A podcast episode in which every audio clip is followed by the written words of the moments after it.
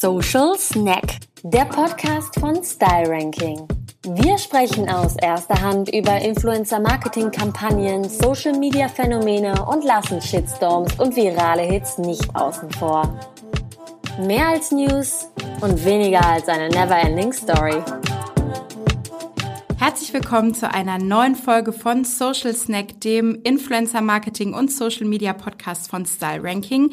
Wir nehmen heute Folge 15 auf, sind also mitten in der zweiten Staffel und ich freue mich sehr, heute einen Gast im Podcast Studio begrüßen zu dürfen. Herzlich willkommen, Denise René. Hallo, schön hier zu sein. Denise, ähm, wenn man deinen Namen hört, dann denkt man im ersten Moment unweigerlich an das Thema Essen und auch an das Thema Fotografie. Ähm, vielleicht kannst du äh, dich unseren Zuhörern für den Einstieg einmal ganz kurz vorstellen und so ein bisschen erzählen, was man auf jeden Fall über dich wissen sollte. Sehr gerne. Man muss über mich wissen, ich mache immer sehr viele Dinge. Äh, ich bin seit acht Jahren selbstständig, habe vor acht Jahren meinen Blog Foodlovin gegründet. Das ist wahrscheinlich auch das, wo man mich jetzt am meisten für kennt. Dazu gehört auch der, der Instagram-Account äh, Denise René und habe im Laufe der Zeit einfach daraus ja einiges weiterentwickelt. Ich habe aus dem aus dem Blog dann mein eigenes Fotostudio gegründet, weil Fotografie natürlich beim Thema Food eine unglaublich große Rolle spielt. Ähm, arbeite also mittlerweile in meinem eigenen Studio hier in Düsseldorf, in meinem Studio Loft und ähm, habe ein eigenes Buch auch rausgebracht, das ich komplett äh, selbst fotografiert und äh, die Rezepte geschrieben habe. Das ist im Becker Just Volk Verlag äh, verlegt worden. Und jetzt, seit letztem Jahr, möchte ich mich verstärkt darauf konzentrieren, anderen Selbstständigen, auch anderen Influencern, Bloggern, aber auch allgemein kreativen Unternehmerinnen dabei zu helfen, ihre Selbstständigkeit erfolgreich aufzubauen. Arbeite da auch als Fotocoach, also unterstütze diejenigen, die auch Foto Foodfotografie brauchen in ihrer Selbstständigkeit, unterstütze die darin, besser zu werden und ja, Erfolg mit ihrem Business zu haben. Okay, da hört man äh, schon raus, dass da ganz viel Geschichte und Berufsgeschichte auch drin steckt. Und ich würde sagen, die dröseln wir jetzt mal ein bisschen auf im Podcast. Ähm, man muss sagen, du hast nicht einfach irgendeinen Foodblog, äh, sondern einen, der, ähm, ja, Foodlovin ist, glaube ich, jedem, der bei Pinterest zumindest schon mal ein Rezept äh, gesucht hat, ein Begriff. 2,7 Millionen Aufrufe monatlich allein bei Pinterest. Äh, andere Social-Media-Kanäle kommen noch on top. Also also wahnsinnig erfolgreich. Ähm, beginnen wir mal vielleicht an dem Punkt, an dem du dich dazu entschieden hast, in so eine Vollberufstätigkeit mit Social Media und deinem Blog zu gehen. Kannst du dich an so einen Turning Point erinnern, wo du sagst, ähm, da habe ich gemerkt, das hat Potenzial und ich gehe da jetzt voll rein? Ja, jein. Also ich kann keinen Turning Point benennen, aber ich kann sagen, dass ich mich einfach schon unglaublich lange mit dem Thema erst Blog und dann Social Media auseinandergesetzt habe. Also ich habe einen, ich habe einen Bachelor in Media Management gemacht, einen Master in ähm, Multimedia Management, aber das ist äh, alles schon ein bisschen her. Und damals, klar war das ein Thema, aber da haben wir über Facebook gesprochen. Also da hat Instagram, geschweige denn TikTok, war da noch nicht mal mhm. auf dem, äh, nicht mal im entferntesten irgendwie zu sehen. Aber ich habe mich eben damals immer schon mit dem Thema äh, Bloggen und Social Media auseinandergesetzt, habe auch meine Bachelorarbeit damals über Blogs geschrieben und fand es einfach immer schon ein unglaublich interessantes Medium. Ich habe beobachtet, was in den USA passiert ist, die uns ja immer ein bisschen voraus sind äh, bei solchen Themen und fand das unglaublich spannend und habe da dieses Potenzial gesehen. Ich bin dann aber nach dem Studium doch erstmal klassisch in die Unternehmensberatung gegangen. Mhm. Und habe das aber nie aufgegeben. Also ich habe weiterhin Blogs gelesen, habe das weiterhin verfolgt und dieser Wunsch, ach komm, mach doch mal, war immer irgendwie da. Und nach zwei Jahren in der Unternehmensberatung, das war dann so kurz bevor ich 30 wurde, habe ich gesagt, okay, jetzt oder nie. Und ja, bin dann habe dann gestartet als Food-Bloggerin. Genau. Mhm. Warum das Thema Food? Das ist eine gute Frage. Äh, ich habe mich auch mal als Modebloggerin versucht. hab festgestellt, nein. Dann habe ich es mit Food versucht und das hat geklappt.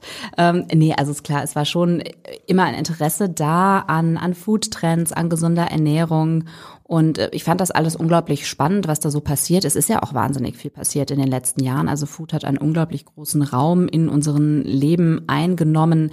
Dann kamen irgendwie die, die Street-Food-Trends. Also es wurde wirklich, es wurde richtig gehypt und ich glaube, das war auch so ein bisschen der richtige Zeitpunkt, um mit einem Foodblog an den Start zu gehen. Wenn du dir ähm, Social Media zum Zeitpunkt ähm, ja deines Starts anguckst, Jahr 2013, Instagram ging so gerade in die Startlöcher, das Thema Blogs war ein großes und du dir die Social-Media-Welt von heute anguckst, ähm, was sind da die grundlegenden Veränderungen, die da stattgefunden haben?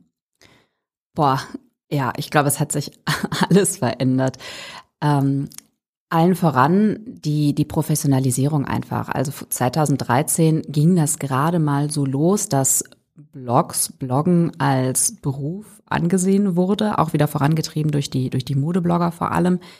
Und heute müssen wir gar nicht mehr darüber sprechen, dass das ein Beruf ist. Das ist völlig klar. Also die Professionalisierung, auch die Bezahlung, das äh, war damals noch nicht selbstverständlich. Und äh, heute ist es natürlich selbstverständlich, dass man, wenn man mit Marken zusammenarbeitet, äh, dass man Honorar bekommt. Das war damals tatsächlich nicht so. Also die ganze Branche hat sich wahnsinnig professionalisiert. Es gibt Agenturen, das gab es vor ein paar Jahren auch noch nicht. Und äh, ja, auch Social Media überhaupt als Medium. Es gab zwar Blogs, aber ich würde Blogs jetzt nicht als Social Media bezeichnen, sondern wirklich ähm, ja Instagram, Facebook, der ganze Konzern, äh, seit neuestem natürlich auch TikTok. Ähm, das kam halt erst nach einer Weile dazu und am Anfang haben wir das natürlich vollkommen anders genutzt als heute. Also das war äh, war wirklich Insta, es waren äh, Momentaufnahmen. Ich komme mir gerade so ein bisschen vor wie so eine alte Oma.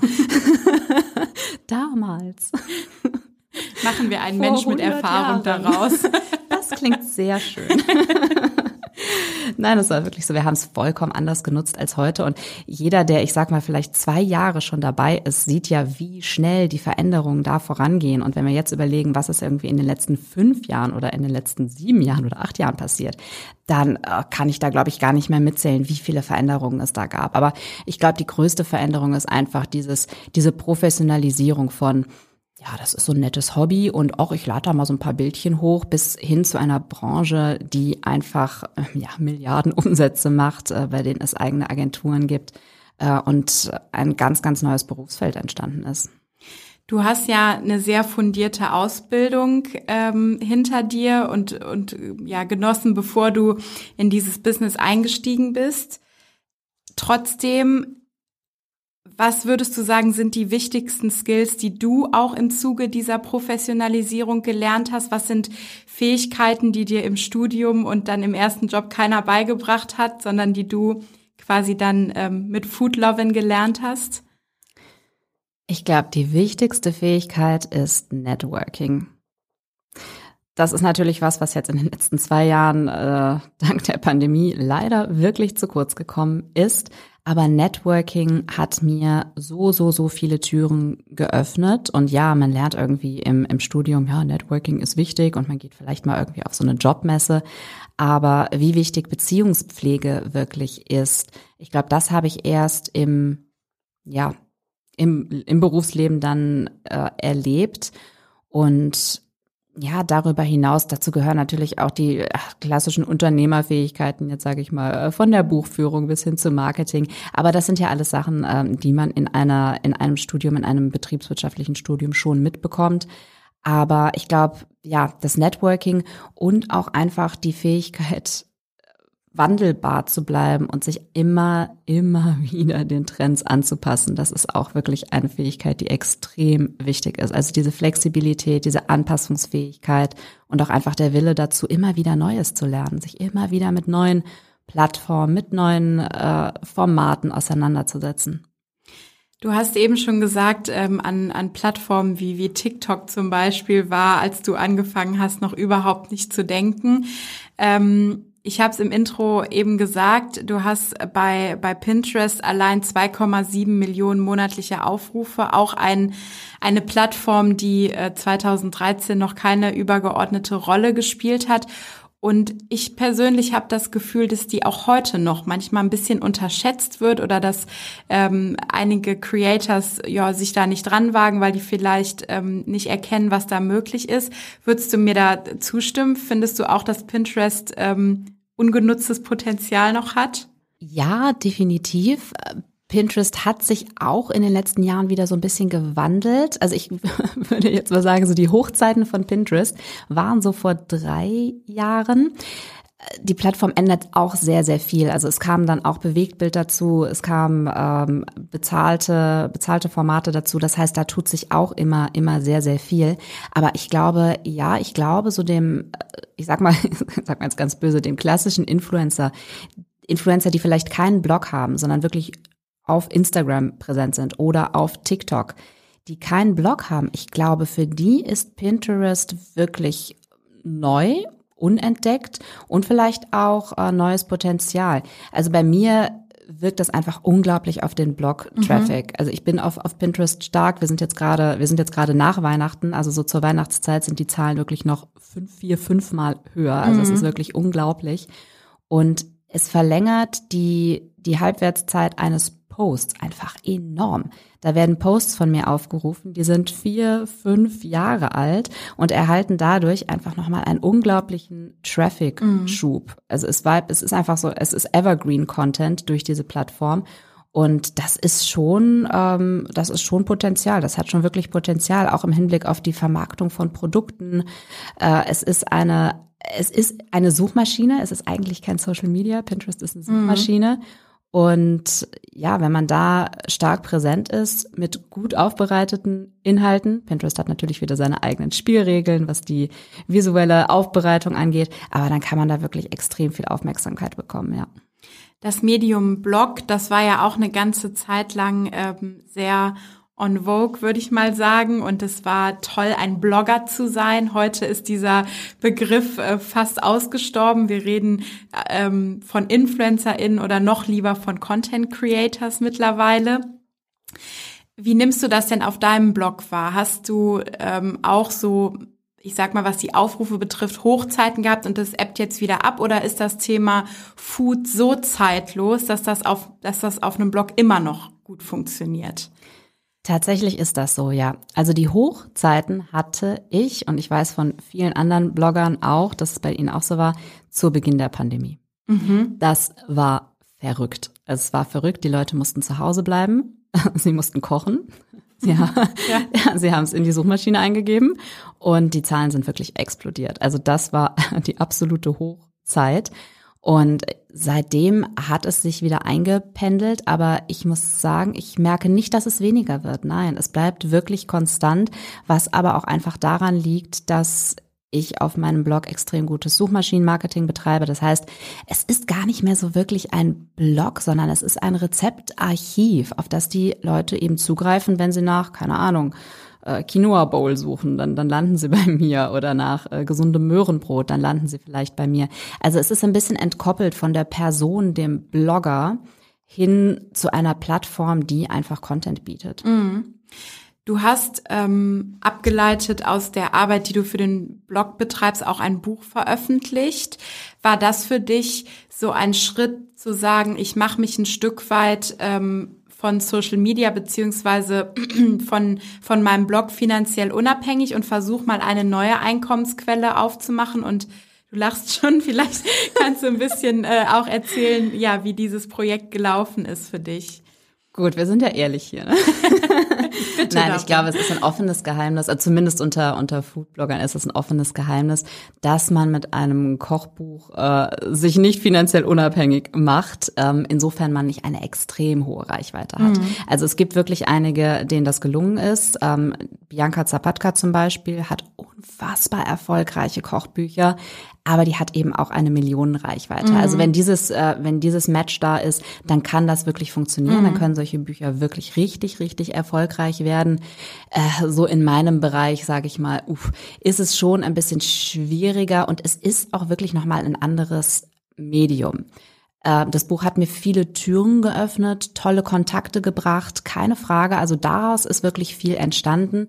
Aber es war dahinter nie der Gedanke, oh, das ist jetzt mein zweites Stand Bein. Dafür war der Wunsch bei mir, ein Buch zu schreiben oder Kochbuchautorin zu werden, aber auch nie wirklich da. Das war halt wirklich irgendwie ein Projekt, das wollte ich äh, machen, aber es war jetzt nie mein Ziel, mich als äh, ja, mir als Autorin äh, ein zweites Standbein zu schaffen. Ein anderes Thema sind E-Books. Mhm. Du hast auch ein E-Book rausgebracht ja. und ich glaube auch ein Bestseller-E-Book, wenn ich richtig gelesen habe. Ähm, ja, erzähl mal, was, was unterscheidet das E-Book dann in der Handhabe für dich als, als ähm, Creatorin von einem geprinteten Buch? Ja, also das hat mich tatsächlich sehr geflasht, weil ich ja nun beide Erfahrungen gemacht habe. Einmal das gedruckte Buch im klassischen Weg über den Verlag, in den Handel, in den Buchhandel, äh, zum Online-Händler äh, versus das E-Book, das ich komplett ja, selber erstellt habe, sprich Rezepte, Design, Marketing, lag alles in meiner Hand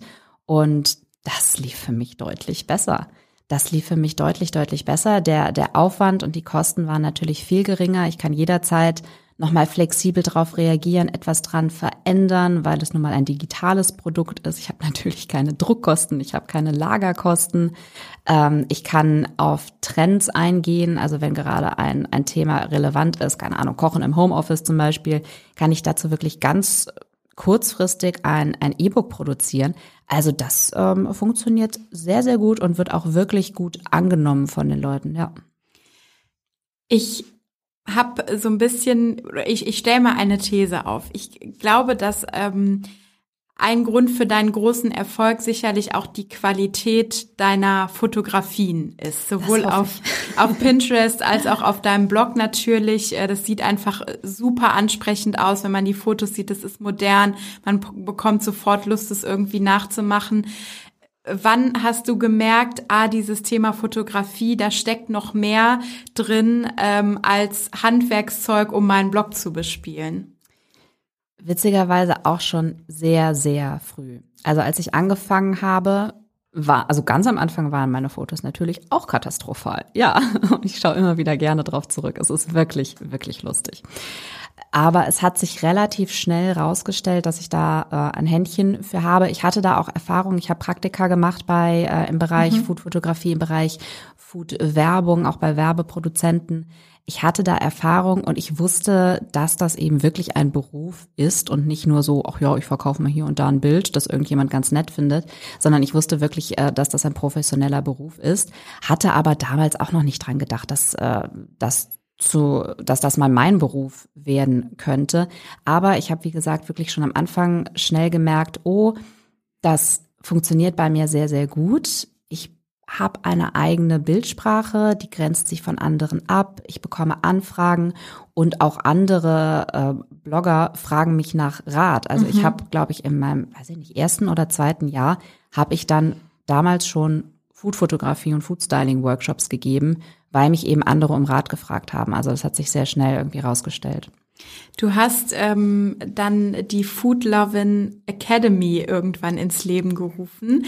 Ähm, ich habe gerade heute noch mal da in die Story reingeguckt. Äh, du gibst da so ja schon mal kleine Teaser ähm, zu Inhalten, die deine Workshops dann ähm, umfassen. Vielleicht erzählst du uns einmal, was es mit dieser Academy auf sich hat und welchen Stellenwert ähm, dieser Teil deines Berufs heute ja neben Blog und Social Media einnimmt. Ja, sehr gerne. Das war ja, das war eine Idee oder einfach ein Wunsch, der mit der Zeit wieder entstanden ist, sich mal wieder ein bisschen weiter zu entwickeln. Nach acht Jahren Blog musste einfach mal wieder was Neues her. Und mir macht es einfach unglaublich Freude und hat es eben immer schon Freude gemacht, mein Wissen anderen weiterzugeben. Und so entstand vor einem Jahr die Idee, ja, eine Food Lovin Academy zu gründen, mit dem Potenzial, ja, nicht nur Foodfotografie zu teachen, das deutsche zu lehren, das deutsche Wort heißt lehren, äh, sondern eben auch Selbstständigkeit und Business-Themen. Das heißt, wir, wir fangen jetzt gerade damit an, ich biete verschiedene Formen der, der Zusammenarbeit an. Ich gebe One-on-One-Coachings. Ich habe nachher noch ein Coaching mit einer meiner Coaches, da freue ich mich schon sehr drauf. Äh, also wirklich die One-on-One-Zusammenarbeit, wenn eine Food-Fotografin, eine Bloggerin, ein Content-Creatorin sagt, ich möchte wirklich einen Schritt nach vorne machen mit meinen Food-Fotos, dann ist das so die intensivste Art der Zusammenarbeit. Ich biete aber auch Gruppenworkshops in meinem Studio in Düsseldorf an, wo man dann eben zusammen lernen kann. Manche bevorzugen das ja, diese Art äh, des Lernens, einfach das gemeinsame Lernen vor Ort. Ich kann über die Schulter schauen und äh, Tipps geben. Und ich arbeite gerade, und ich glaube, das war das, was du gesehen hast, ich arbeite gerade eben auch an einem Food-Fotografie-Online-Kurs, damit eben jeder auch außerhalb des Großraums Düsseldorf, wo ich ja sitze, von mir lernen kann und an einem Food-Fotografie-Kurs teilnehmen kann. Jetzt interessiert mich da äh, in diesem Bereich Food-Fotografie eine Sache ganz besonders. Ich ahne was. ähm, wie viel von dem, was wir sehen, ist echt? Und was ist, was ist präpariert? Was ist essbar? Genau.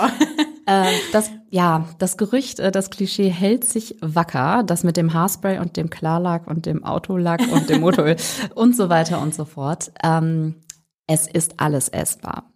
Also ich habe ja, ich habe am Anfang erwähnt, ich habe ganz am Anfang auch mal als Food Stylistin gearbeitet in der Werbung und da wird schon getrickst, ja. Also wenn wir mal so von ganz klassischer Werbung im TV vor allem äh, ausgehen, da sind einfach Scheinwerfer, die haben keine Ahnung wie viel Watt, die sind einfach heiß und es wird gedreht und es wird wiederholt und das Food muss einfach halten. Mhm. Und ja, da wird getrickst. Aber ich weiß auch von, von Zeitschriften, von Kochbüchern und natürlich äh, Bloggern, Content Creatern, das ist alles essbar. Das ist auch der Anspruch. Man sieht es auch. Das ist eine andere Art der Fotografie. Mhm. Es ist lebendig. Es sieht einfach richtig äh, wie gerade auf den Tisch gestellt aus. Das ist eine andere Art. Und da, ja, wir haben unsere Tricks, mit denen man das Essen vielleicht schöner darstellen kann. Nochmal ein bisschen mit Wasser einsprühen, nochmal ein bisschen mit Öl einpinseln. Aber also da ist kein Sekundenkleber und kein Haarspray okay. involviert. Wie, wie wichtig ist es auch, dass das so nah an der Realität ist, weil ich könnte mir vorstellen, wenn ich mir jetzt ein Rezept raussuche und das koche und das sieht bei mir so vollkommen anders aus, ähm, dann habe ich vielleicht auch schnell das Gefühl, ich habe da was verkehrt gemacht oder das Rezept funktioniert nicht. Also ist es deshalb auch gerade in Bezug auf Social Media und, und Blogs wichtig, dass es wirklich real ist und dass da nicht so getrickst wird? Mm, ich glaube, das sind unterschiedliche Zielgruppen, muss ich sagen. Also es gibt äh, eine Richtung, das sieht wirklich aus wie gerade auf den Tisch gestellt und das kommt unglaublich gut an. Mhm. Also wenn ich jetzt mal an, äh, an große Rezeptseiten denke, da ist nicht viel gestylt. Das ist auch teilweise dann User-Generated Content und das wird halt einfach hochgeladen und das wird hunderttausende Mal nachgekocht. Also diese absolute Nähe und es sieht eben so aus, wie es aussieht, das kommt bei einer Zielgruppe unglaublich gut an. Es gibt aber auch Zielgruppen und ich denke jetzt gerade so an die perfekt gestylte alte Smoothie Bowl, an die Smoothie Bowl, wo dann die äh, Banane in Sternform ausgestochen ist. Also das würde ich im privaten Bereich niemals machen. Ich würde mir nie so viel Mühe geben. Aber auch da gibt es eine Zielgruppe für. Also ich glaube, äh, das ist ganz unterschiedlich und ähm, für jeden gibt es da so seine, seine Nische. Mhm. Wie ist es denn im privaten Bereich, wo du das gerade ansprichst, wenn du dir selber was zum Essen machst? Hast du deinen Blick dafür verändert? Guckst du immer auch als Fotografin auf die Sachen, die du irgendwie zu Hause machst? Oder kannst du das auch mal abschalten und einfach, ich weiß nicht, dir die Nudeln mit der Soße einfach auf den Teller packen? Überhaupt gar nicht. Ich, also da achte ich gar nicht drauf. Okay. Nein. Also kommt nicht immer noch ein Basilikumblatt Auf drauf. gar keinen Fall. Also für den Geschmack vielleicht, aber nee, gar nicht. Überhaupt nicht. Ich finde, wenn man dir jetzt so zuhört, ähm, das ist alles unglaublich vielseitig, was du machst. Und äh, ich finde, man hört auch raus, dass das ein hohes Niveau an Professionalisierung einfach hat. Ähm, vielleicht kannst du noch mal so einen Überblick geben über deine Tätigkeitsfelder aktuell. Wie, wie sieht so ein Arbeitstag von dir aus? Gibt es sowas überhaupt momentan, dass du sagst, ah, ich weiß, äh, wenn ich morgens aufstehe, was ich die nächsten acht Stunden tue? Ja, das gibt es schon, aber die Tage an sich unterscheiden sich eben ganz stark. Also ich äh, versuche die Aufgaben zu bündeln, so dass ich eben an einem Tag nicht zwischen zehn Projekten hin und her springen muss und mich immer wieder in ein neues Thema arbeiten, einarbeiten muss. Äh, aber es gibt schon Tage, die, sage ich mal, wiederholbar sind. Wenn ich jetzt ein Fotoshooting habe für einen Kunden, dann fängt der Tag immer ähnlich an. Ich treffe mich in meinem Studio mit äh, meiner Foodstylistin, die hat die Zutaten vielleicht schon besorgt. Wir besprechen, was zu, was zu machen ist. Ich baue das Fotoset auf, sie bereitet das Food zu. Wir fotografieren, keine Ahnung, fünf, sechs Fotos und ähm, dann ist der Tag auch irgendwann vorbei. Also das ist so relativ vorhersehbar. Ähm, nebenbei kommen natürlich, kommen natürlich viele Mails mit neuen Anfragen, mit neuen äh, Projekten, Anrufe etc., also so das Daily Business. Ähm, das ist so der Food-Fotografie-Teil. Der ist relativ vorhersehbar. Und dann gibt es natürlich ganz andere Bereiche, wenn wir jetzt über die Food Lovin Academy sprechen, das ist ein Online-Business. Da muss ich mich um Dinge kümmern wie ähm, die, die Website, neuen Content für, für die Website, für die Social-Media-Kanäle, Newsletter-Aufbau, Facebook-Werbeanzeigen. Es ist alles sehr, sehr viel und ich mache das auch nicht alles alleine. Also mhm. das finde ich immer ganz, ganz wichtig, auch wenn du sagst, äh, das klingt eben bei mir nach so viel. Das ist es auch. Und das ist auch wirklich alleine irgendwann nicht mhm. mehr zu bewältigen. Also da habe ich äh, ein Team, das mich unterstützt. Ähm, ansonsten würde das auch nicht funktionieren. Aber ich brauche auch wirklich so dieses Springen in verschiedene Themen. Also ich könnte mir jetzt nicht vorstellen, ein halbes Jahr oder ein Jahr nur zu fotografieren oder nur Content für Instagram zu kreieren. Ich mhm. brauche wirklich diese Abwechslung. Das macht für mich den Beruf aus. Jetzt haben wir ähm, ein Feld noch gar nicht bearbeitet. Ist das so? Nämlich ähm, deine Arbeit als Business-Mentorin, die du ähm, ja auch angehst und, und wo du beratend, ähm, hast du mir im Vorgespräch erzählt, zum Beispiel Content Creators zur Seite steht.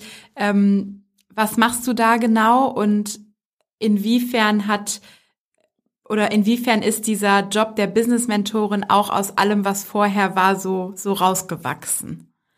Ja, das hat, ist tatsächlich gewachsen. Also ich habe eben gemerkt, dass ich mit meinem Wissen ganz oft schon unbewusst Ratschläge gebe, die anderen unglaublich weiterhelfen. Äh, Dinge, an die andere einfach nicht gedacht haben, die noch am Anfang sind oder ja, noch eben nicht so weit sind wie ich, dass es ihnen unglaublich weiterhilft. Dass es für mich vor allem oft Selbstverständlichkeiten sind, aber den Menschen an dieser Stelle wirklich wahnsinnig weiterhilft. Mhm. Und dann ist mir wirklich eingefallen, ja, wie sehr hätte ich das gebraucht vor vier, fünf, sechs oder auch acht Jahren am Anfang? Wie sehr hätte ich mir da eine Mentorin gewünscht, die mhm. mir sagen kann, wie das funktioniert, wo es lang geht, worauf ich achten muss? Das hatte ich eben damals nicht und ich habe mir wirklich alles mühsam über die Jahre mir selbst zusammengesucht und da möchte ich eben andere unterstützen, mache das als Mentorin, mache auch eine Ausbildung als Business Coach noch, weil ich da einfach unfassbar viel Potenzial sehe, es verändert sich gerade so viel. Ich sehe, wie viele Menschen sich selbstständig machen mhm. möchten. Es ist, äh, es wird immer mehr, auch angetrieben durch die Pandemie. Ich glaube, viele stellen ihr Berufsleben in Frage, möchten was anderes machen, vielleicht ortsunabhängig oder endlich ihrer Leidenschaft nachgehen oder einfach mehr Zeit haben. Es gibt einfach unglaublich viel Wandel. Und ähm, das macht mir wirklich große Freude, die Menschen dort zu begleiten und eben auch mit meinem Wissen zu unterstützen, das ich über die Jahre gesammelt habe. Was sind denn vielleicht so zwei oder drei Ratschläge, die du dir als ähm, Berufseinsteigerin von einem Business Coach gewünscht hättest, den du ja zu dem Zeitpunkt dann, dann eben nicht fragen konntest? Ja, Ratschlag Nummer eins, such dir einen Coach. das such dir einen Coach, such dir Unterstützung.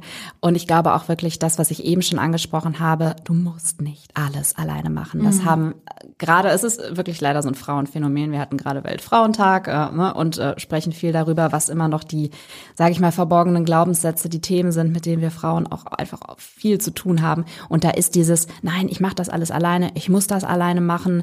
Das ist einfach bei, bei vielen, vielen im Kopf. Bei mir war das absolut so. Ich mhm. war der mhm. Meinung, ich kann das am besten, das kann keiner so gut wie ich und das kann mir keiner abnehmen. Nee, natürlich nicht. Ähm, also das ist wirklich ein Ratschlag, so früh wie möglich sich Unterstützung zu holen, sei es eben durch einen, einen Coach oder durch ein Team. Das muss ja nicht immer direkt die Festanstellung sein. Es gibt äh, virtuelle Assistentinnen, die äh, für wenige Stunden im, in der Woche auch schon unterstützen können und allein das ist wahnsinnig hilfreich. Und ein anderer Tipp, den ich auch wirklich auf dem harten Weg, sage ich mal, lernen musste, ist, überarbeite dich nicht, achte auf dich. Mhm. ich habe damals auch angefangen, ich hatte einen wahnsinnigen Drive. Ich wollte das unbedingt. Ich habe so Gas gegeben. Mhm. Und so vor zwei Jahren bin ich dann auch an den Punkt gekommen, wo ich gemerkt habe, puh, das war ganz schön anstrengend in den mhm. letzten Jahren. Und das war so der erste Punkt, an dem ich mal so ein bisschen runtergefahren habe, das Tempo mal ein bisschen rausgenommen habe und dann eben auch mal mich hingesetzt habe und überlegt habe, hey, wo soll es denn in den nächsten Jahren hingehen? Und mhm. so sind eben auch dann wieder neue Projekte entstanden. Also nur in dem Moment, in dem man mal ein bisschen zurücknimmt und das Tempo mal ein bisschen rausnimmt, ist auch wieder Raum da, damit Neues entstehen mhm. kann. Ja, das ist äh, super spannend, dass du das sagst. Wir haben ja schon einige Gäste ähm, aus dem Creator-Bereich hier im Podcast gehabt und das Thema kommt immer wieder. Also Achtsamkeit, mentales Wohlbefinden äh, ist ein riesiges Thema für die, die da vor der Kamera stehen, weil ähm, ja ich mir vorstellen kann, wenn man den Druck hat, eben auch sich dann ja. selbst zu finanzieren und so, dann möchte man performen und ähm, ja, wichtiges Thema auf jeden Fall. Ja. Wie sieht denn so ein Coaching aus, wenn ich mich jetzt äh, bei dir melde und sage, hallo, ich habe äh, irgendwie einen Blog und 60.000 FollowerInnen und ich glaube, ich brauche Unterstützung. Was, was passiert dann? Das ist wirklich ganz individuell. Also ich habe da, wenn wir one-on-one -on -one zusammenarbeiten, keinen vorgefertigten Plan. Also wir arbeiten, das kann, das kann ein Drei-Monats-Coaching sein, das kann eine Sechs-Monats-Begleitung mhm. sein. Es ist wirklich ganz individuell. Am Anfang steht einfach eine Analyse, dass wir mal zusammen, dass wir uns zusammensetzen, schauen, wo ist die Situation jetzt gerade und wo möchtest du hin? Was ist deine Vision? Wie kannst du es umsetzen? Und was musst du tun, um dahin zu kommen? Was steht dir vielleicht im Weg? Und wo sind vor allem auch Ansätze, an die du selber noch nicht gedacht hast? Weil mhm. ich glaube, das sind eben, das sind eben diese Dinge, die von außen kommen. Manchmal ist man so sehr in seiner eigenen Gedankenwelt und in seinem eigenen Trott. Gerade wenn man das schon länger macht, ähm, gibt es einfach viele Lösungen, auf die man alleine nicht kommt. Und mhm. da kommt, sind eben diese Impulse von außen einfach durch ja, durch Fragestellungen und das gemeinsame Reflektieren entstehen da neue Ideen mhm. und äh, neue Potenziale. Also das mache ich unglaublich gerne. Ich ich sehe ganz, ganz oft Potenziale in anderen Menschen, die sie selber überhaupt nicht sehen und andere Berufsideen. Und mir macht es dann einen riesigen, einen riesigen Spaß, diese Berufsidee auszuformulieren, von mir ist auch einen Businessplan zu erstellen und dann eine Strategie zu entwickeln, um dahin zu kommen. Mhm. Da kommt wieder so ein bisschen die Unternehmensberaterin durch bei mir. Also profitierst du im Prinzip ganz, ganz enorm auch von den ähm, Berufserfahrungen, die jetzt außerhalb von der von der Selbstständigkeit dann mal stattgefunden haben. Absolut, absolut, ja. ja. Das das merke ich manchmal vielleicht ein bisschen zu sehr, aber ich hätte ich habe es lieber so als andersrum, weil es eben auch viele im kreativen Bereich gibt, die keine betriebswirtschaftliche Ausbildung haben und die sich das ganze Thema wirklich mühsam aneignen müssen, oft auch wirklich Blockaden haben und sagen, ich habe gar keinen Bock drauf, ich mhm. kann das nicht, ich bin kein Zahlenmensch, ich will das nicht und sich da so ein bisschen querstellen, ähm, wobei es eigentlich ganz, ganz toll ist, mit Zahlen zu hantieren, weil es geht ja um die Zahlen für das eigene Business. Mhm. Und das macht schon Freude, wenn man da mit Zahlen zu tun hat. Also ähm, das sehe ich einfach oft, dass äh, die Kreativen, die vielleicht ähm, gar keinen betriebswirtschaftlichen Hintergrund haben, da so ein bisschen äh, zu kämpfen haben. Mhm. Und das hilft schon wirklich sehr weiter, wenn man das mal irgendwo gelernt hat. Ja. Einer deiner äh, Tipps gerade war ja auch, dass man sich Leute ins Umfeld holt, die unterstützen können, äh, wie auch immer das aussieht. Du hast gerade auch nochmal angesprochen, du machst das alles nicht alleine, sondern da ist ein Team. Was ist dir denn persönlich bei so einem Team wichtig? Die Menschen, die mit dir zusammenarbeiten, was müssen die mitbringen? Was müssen die vielleicht auch in dir auslösen? Ähm, worauf achtest du da? Spannende Frage. Da habe ich tatsächlich mit meiner Coachin schon dran gearbeitet, ähm, als ich angefangen habe, Mitarbeiter zu suchen. Ah, das ist, das ist schwer auf den Punkt zu bringen, muss ich wirklich sagen. Ich glaube, es ist Begeisterungsfähigkeit, Schnelligkeit mhm. und für mich ist Qualität unglaublich wichtig tatsächlich. Mhm. Das hast du auch schon mehrfach angesprochen. Qualität ist einfach ein Merkmal meiner Arbeit und ähm, das ist mir in allen Bereichen wichtig, ja. Also wirklich ein Qualitätsbewusstsein. Und es ist mir tatsächlich in, in letzter Zeit auch immer wieder aufgefallen, ein Auge für gutes Design. Mhm. Ich, äh, gut, ich bin Fotografin, für mich müssen Dinge schön aussehen, mhm. müssen ästhetisch sein und das zieht sich wirklich durch alles durch, ob es jetzt Instagram, Grafiken, Posts sind, ob es eine, eine Website ist, ein Newsletter. Ich lege wirklich Wert auf Ästhetik und ähm, das, da finde ich es dann sehr schön, wenn ich Mitarbeiter habe, die das genauso sehen. Ja. Zum Abschluss, wir haben jetzt verschiedene Geschäftsfelder, Erfahrungen ähm, angesprochen, die du die du ausfüllst. Wenn du jetzt so einen Blick in die Zukunft wagst, was würdest du denn sagen, wo siehst du das größte Potenzial, nicht nur betriebswirtschaftlich, sondern auch aus der Perspektive heraus, was dich erfüllt, was dich glücklich macht, wo du, wo du merkst, da, da brennt so ein Feuer irgendwie für. Hm, ich habe da einen Plan. ähm, meine Vision für die nächsten keine Ahnung, fünf bis zehn Jahre. Ich, also wo, wo ich wirklich das innere Feuer spüre, ist äh, beim Thema ambitionierte Frauen zusammenbringen. Ich sehe da einen Kongress mit ambitionierten, kreativen Frauen, die sich untereinander vernetzen, die sich unterstützen.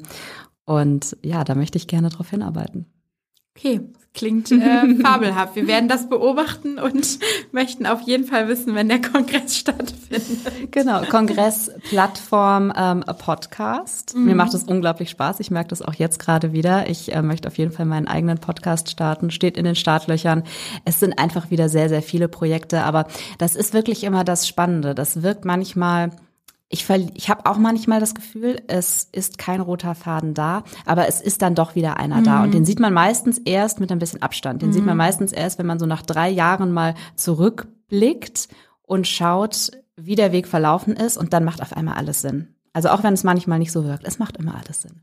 Das ist ein wunderbares Schlusswort. Besser hätte ich es nicht, äh, nicht machen können. Denise, vielen lieben Dank, dass du äh, bei uns warst. Ich danke dir. Und ähm, ja, dass du uns in dein Berufsleben, was, was ja richtig wuselig irgendwie ist. Aber es macht immer alles Sinn. mitgenommen hast. Ähm, ja, das war super spannend. Und genau, ähm, wer Denise und ihre Arbeit genauer kennenlernen möchte, der kann natürlich einmal in die Description gucken. Wir verlinken all deine Accounts und deinen Blog und ähm, natürlich auch die Food Lovin Academy. Also wer mag, kann dann da gerne mal vorbeischauen. Und ja, die nächste Folge Social Snack kommt in 14 Tagen. Ich bedanke mich fürs Zuhören und sage auf Wiedersehen. Tschüss. Für noch mehr spannende Stories rund um Creators, Social Media und Influencer Marketing folge unserem Instagram-Kanal, schau auf unserer Website vorbei oder abonniere unseren LinkedIn, Twitter und Facebook-Account.